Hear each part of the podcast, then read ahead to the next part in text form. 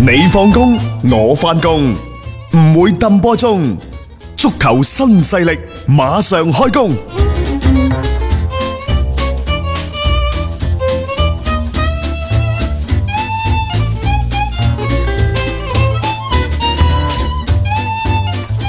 呃琴日呢，石飛聯就同曼聯進行咗一場入波大戰，啊，以兩球領先，又俾曼聯呢喺短時間之內反勝到三比嗯二、但係最尾石飛聯呢，佢係絕平對手，打成三比三。誒、呃呢、個過程呢，好唔好睇，暫且按下不表。而最關鍵嘅就係有媒體捕捉到呢，就喺球場邊，嗯，老爵士費費格格遜遜係啊就竟然同三德子嘅活華特兩個呢，真係嘈交啊！睇嚟唔係話嗯啊講笑，因為當其時從個畫面嗰度睇呢，活華特嘅情緒係比較激動嘅。係啊，咁啊，即係有啲面紅耳熱嘅嗰種嘅感覺啊， 嚇仲要係喂客場嘅喎呢場波，大家遠征去到睇球隊，咁但係喺場邊竟然出咗呢一單咁嘅事情，即係嗰種嘅焦點性咧，就比喺即係場內嘅嗰種所謂嘅三比三咁開花嘅結果咧，係更吸引人啊！咁即係究竟佢哋喺度嘈緊啲乜嘢咧？即係喺曼聯嘅一啲特別係佢哋管理層當中咧，係出現咗一啲點樣樣嘅分歧咧？嗱，呢個其實大家都幾想去知道。嗱，其實呢，啊曼聯有一段時間，尤其係七十分鐘到八十分鐘，具體咁講係七十二分鐘到七十九分鐘，佢係連入三個波，嗯即係嗰種嘅魔性突然間突然間附咗體，係你唔知道球場上出現咩事。假如係咁講啊，因為嗰場波係十二點半開波嘅，你睇到點零兩點鐘嗰陣時，可能你瞌一瞌眼瞓，嗯可能你起身話：哎呀，肚餓，不如煮個麵食啊！你嘅雞蛋啱啱敲落去，哼一聲啫。可能嗰嗰嗰碗麵煮兩嘢，再捧出嚟嗰陣時，你一睇你有冇搞錯啊？已經三三比二啊！ 即係點入㗎？呢幾隻波嚇，點解快得咁緊要？但係如果當你睇完上半場嘅賽事之後，你又覺得哎呀，即係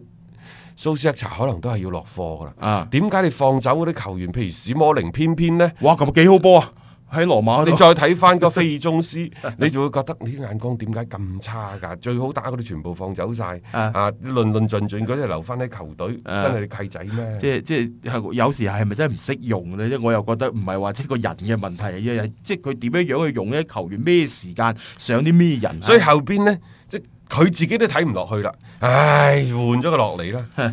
咁當然啦，亦都因為一個戰術嘅需要，上半場佢係打三中衞。係我成個賽季都未打過三中衞嘅曼聯，誒你準備好咗打三中衞啦咩？你講咗俾啲球員聽點樣去打三中衞啦咩？尤其係兩個邊雲比薩卡同埋嗰個嗰個僆仔威廉士，威唔士係啊。點樣打？係咯你哋嘅身後有冇俾人哋對方冇錯打花咗、冇打爆咗？我我感覺上面，你以為呢個國際比賽周真係咁多時間去練所咩？以後邊呢，下半場打翻四個後衞，連迪魯夫、馬迪誒呢一個啊馬古尼嘅馬古尼係啊啊、雲比薩卡，加上威廉士，咁咪好咯，係係咯咪冇？你中間就佩雷拉、係啊費費特特係啊同埋呢就係呢一個連加特，嗯喺前邊呢就丹尼森史、馬迪爾同埋呢就係呢一個嘅拉舒福特嗯咁嗯打翻四三三四四二點都得啦。 總之你唔好打三個中衞，唔係話三個中衞唔打得，啊，而係打三個中衞之前唔該你操多兩堂課你。練好先攞出嚟啦。老實講句，仲有喎，啊呢隊石飛聯係即係今年英超嘅最大嘅黑馬，硬骨。頭啊 嚇、直情係啊！即係所以你呢啲波，老實講，你揾石飛聯嚟試陣，哇！你曼聯係咪托大得唔緊要啊？蘇斯克查，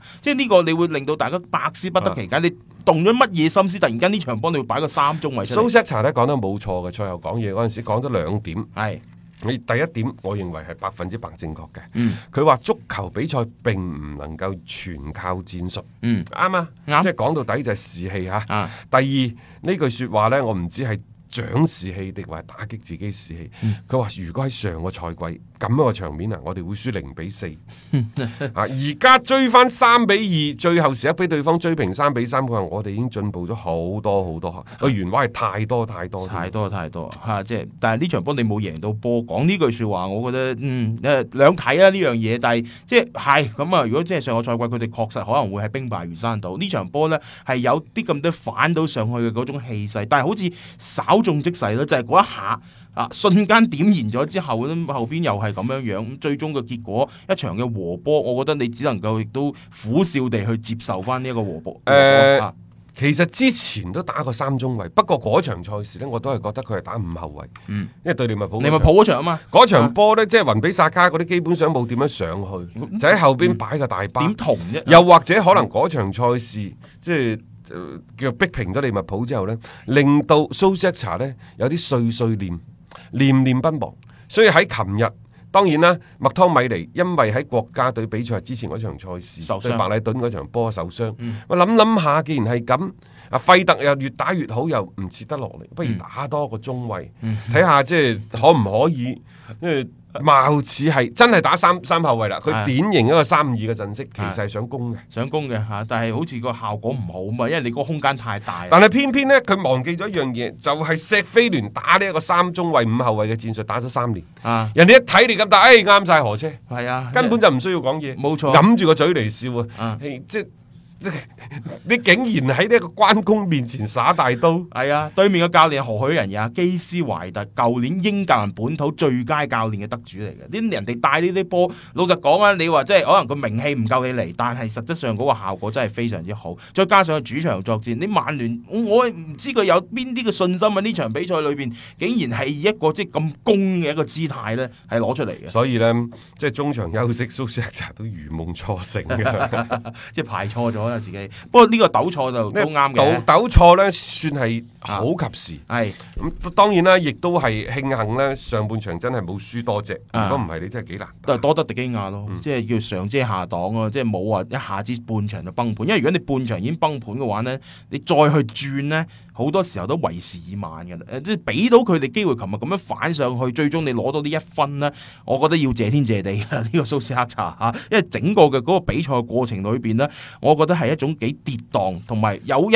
定嘅時間咧係失去咗佢嘅一個控制。咁當然啦，即係話誒有憂就亦都有喜嘅，嗯因為曼聯琴晚嗰三個入波呢，分別就係由威廉士、嗯格連活特、係拉舒福拉舒福特，特係即係三個人一人一隻。嗯喂，呢啲全部都係所 謂誒、呃年輕球員嚇、啊威廉士十九歲嗯，拉舒福特廿二歲，格連活特得十八歲八。歲，嗯冇錯，即係嗱呢啲就唔使 U 廿三政策尤其係嗰六七分鐘入三個波啊，真係睇到紅魔曼聯啲球迷係熱血沸騰，欲罷不能㗎。嗯，冇錯。即係如果呢班球員喺通過一場咁樣嘅比賽當中係有所收穫的話咧，以後再付諸到一啲嘅比賽當中，即係無疑係對紅魔嘅一種傳承咧，係一個最好嘅示範嚟嘅。好啦，而家問題嚟啦，嗯到底費格遜同埋胡華德嘈咩呢？係啊，點解喺個場邊搞到咁，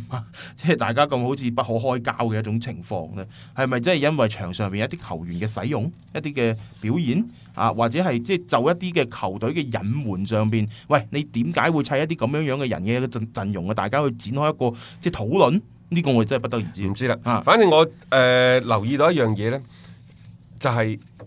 中間嘅保羅保巴，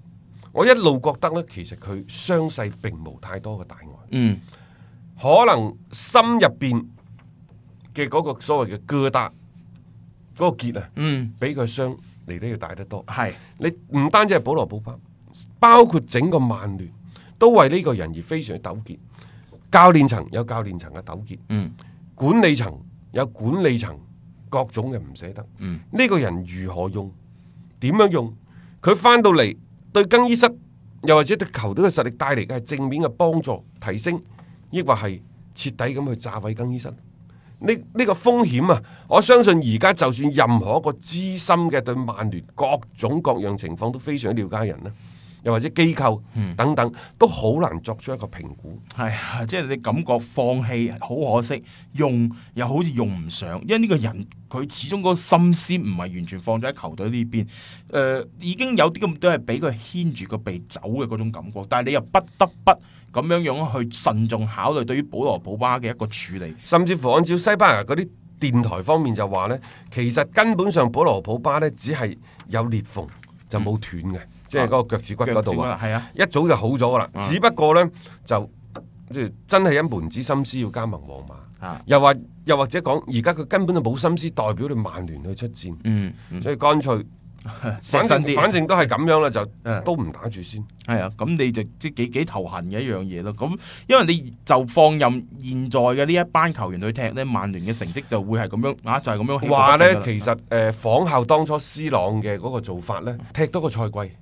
就放你走，嗯即係對保羅普巴。係咁而家呢，甚至乎啊，仲可以提前，唔好等到下窗轉會啦，嗯 冬窗轉會都冇問題嘅。啊，即中意走就走啦係啊， 即係費事留喺度，勉強留喺度，反而係即係令到更衣室嗰種不安定嘅因素啦，係始終冇辦法得到解決嘅。而家我覺得曼聯呢，嗱，你由租借 A 山提士出去國米開始係行第一步，你要開始慢慢去清理一啲更衣室裏邊，你唔好話淤血啊，反正係會影響成個穩定性嘅一啲因素，一定要將佢排除在外，你先能夠令到而家呢一班嘅後生嘅球員呢，可以一門子心思去踢好比賽，特別係要樹立翻嗰種啊，我要為曼聯而戰，為曼聯出場為榮嘅嗰種嘅心態，你要重新去打造翻出嚟，咁、嗯樣曼聯先至可能喺以後嘅一個更加長久嘅計劃當中啦，行得係順利嘅。誒，講起曼聯呢，仲有一樣嘢喎，摩連奴開始理咯係喎，開始呢就挑起一啲嘴炮 即要係打啦都。幾快喎。啊，摩連奴呢，就即係喺誒啱啱好呢兩日，嗯就接受咗一個嘅訪問，訪問嗰度講到呢，就曼聯嘅年輕球員嘅問題。係啊啊，特別係使就用話啊咧，啲點解當初你喺曼聯做主教練嗰陣時，你唔提拔啲年輕人呢？嗯摩連奴就話：喂，冇僆仔可用喎、根本上佢啲 U 廿三差唔多降班咁滯，你想我點用啊？咁，我聽到呢個消息之後呢，睇曼聯嗰度主管青訓嗰個就係不特，啊，不特係即係當年嘅中場啦，啊係啊，咁呢，就你其實就踩到我嗰飯，所以佢就跳 出嚟，跳出嚟呢，就回擊翻呢一個嘅摩連奴摩連奴一啲嘅言論。嗯。就話呢，喂，誒冇話呢一個嘅誒 U 廿三啊，實際上呢，而家去到 U 二十打唔到一線隊都好難出頭噶啦，嗯所以佢話我哋嘅培養對象唔係 U 廿三，亦都唔係 U 二十， 係 U 十八。係 U 十八吓，佢點解 U 廿三嗰陣時會降班呢？你明唔明啊？嗯啊大哥，因為 U 廿三踢緊波嗰班僆仔全部十八歲嘅啫，啊係啊，咁啊，而且佢哋可能特別，如果佢過咗嗰個年紀啊，佢都仲啊踢唔出嚟。不特真係仲話唔得啊，佢話你睇而家蘇斯查幾願意俾班僆仔機會？嗯，十八歲以後，如果佢踢唔出嚟，佢再去到咩 U 廿三、U 廿五根本就冇用。冇錯。係其實呢句話我亦都 即係俾翻我哋嘅國內嘅足球裏邊你聽聽啊，即係有啲球員佢真係係有咁樣嘅能力，佢早就已經踢得不出過我嚟啊倒係期待呢，就睇下呢一個摩連奴接住落嚟點樣回應。啊嚇！即係因為即係當初佢喺曼聯教波咧，教咗嘅呢一段時間咧，亦即係唔係點用年輕球員，亦都係被詬病嘅嚇。啊咁、即係多多少少咧，而家嗱呢啲媒體就專門去執住一樣嘢，等都等到你摩連奴翻翻去教練席，特別你係作為喺英超裏邊嘅一對競爭對手嘅主教練咧，你再用翻呢啲問題去去質疑佢又好，或者係去問佢都好咧，會係引起好大嘅一個關注度。嗯另外呢，仲有補充少少就有關阿仙奴嘅情況，係就係因為嗰場二比二之後呢，即係對修咸頓嗰場二比嗯二，喺嗰場賽事之後，對於艾美利何去何從？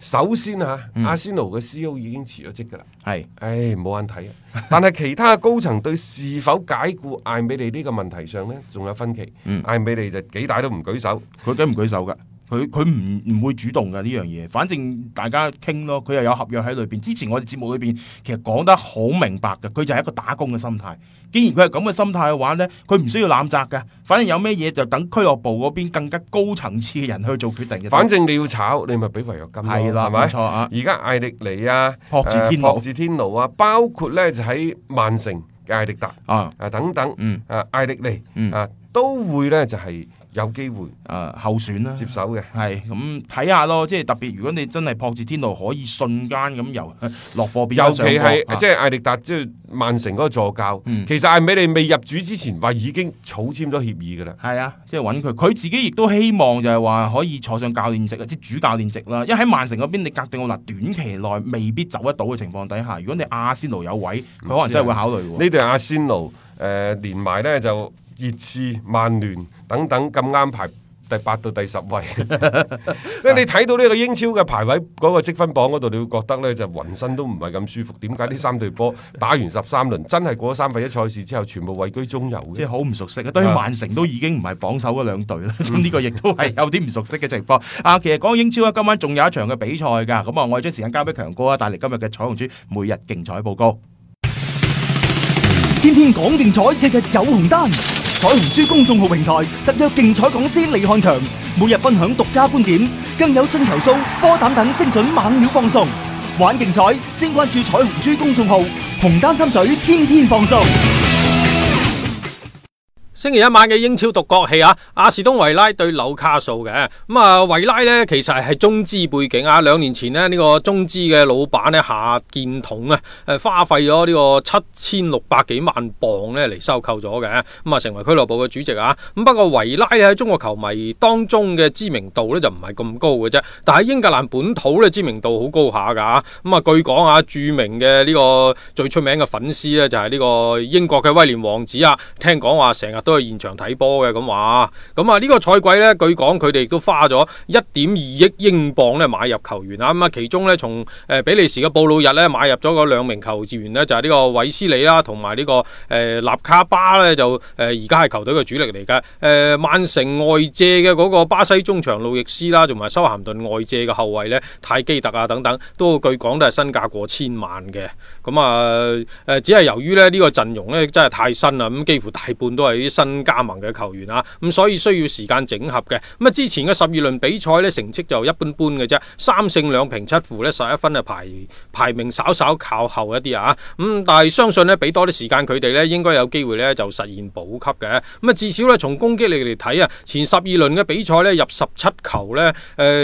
如果係同一輪咁比較啊，咁阿仙奴、曼聯咧前十二輪都係入十六球之嘛，咁啊唔算好差噶啦。咁啊防守方面呢，就二十個失球咧，稍微多咗少少，咁啊需要繼續調教啊。咁啊之前呢，就主力門將呢個湯希頓呢，就受傷缺席嘅，咁啊用呢個二號門將呢個史迪亞，結果佢喺上一輪比賽呢，八分鐘啊受傷離場啊，咁啊唯有三號門將呢個尼蘭特呢，倉促上陣啊。咁啊好在呢，就有消息話呢，湯希頓呢，本輪可以復出，咁啊稍稍放心一啲啊。咁啊紐卡素呢，呢個賽季啊，因為呢個賓尼迪斯大家都知道啦，咁啊唔滿意老闆呢個艾殊利啊太孤寒啦，咁啊寧願嚟中超執教啊。匆忙當中呢，紐卡素又請到呢個布魯士，咁啊誒靠最近五輪比賽啊三勝一平一負呢，搶到十分呢，就躍居翻中游嘅一個位置。咁不過呢，從數據嚟睇呢，佢哋嘅攻擊力呢，似乎呢就係誒倒數第二啊入球數字，咁啊到本輪為止呢，有咗十隻波嘅啫，咁啊梗係比呢個墊底嗰個屈福特稍好少少嘅咋嚇咁啊，前鋒嘅早年頓呢，得一個入球嘅啫，中場嘅舒維有兩個入波，咁啊，其餘嘅入球呢，基本上都係靠後衞噶啦。咁亦即係話呢，咁啊定位球啊、後衞壓上嗰啲呢，咁樣樣咁嘅方式呢，咁啊呢啲戰術如果俾人哋熟悉嘅話呢，誒、好難話次次你都掂噶。咁啊，所以呢場比比賽呢，不妨我哋睇情呢，就係一個提前嘅一個保級大戰啊！咁啊，雖然呢過往嘅交鋒往績呢，好似對維拉呢真係好不利啊，咁但係仍然覺得呢維拉嘅主場不敗呢，呢、個機會可能都係稍大少少嘅。各位聽眾，如果想要更多嘅比賽資訊同觀點呢，可以攞起手機添加彩虹豬公眾號嚟接收嘅。彩係彩票嘅彩，紅係紅當當嘅紅，豬係豬籠入水嘅豬。彩虹豬公眾號一定有好嘢俾到你啊！多謝大家關注嘅。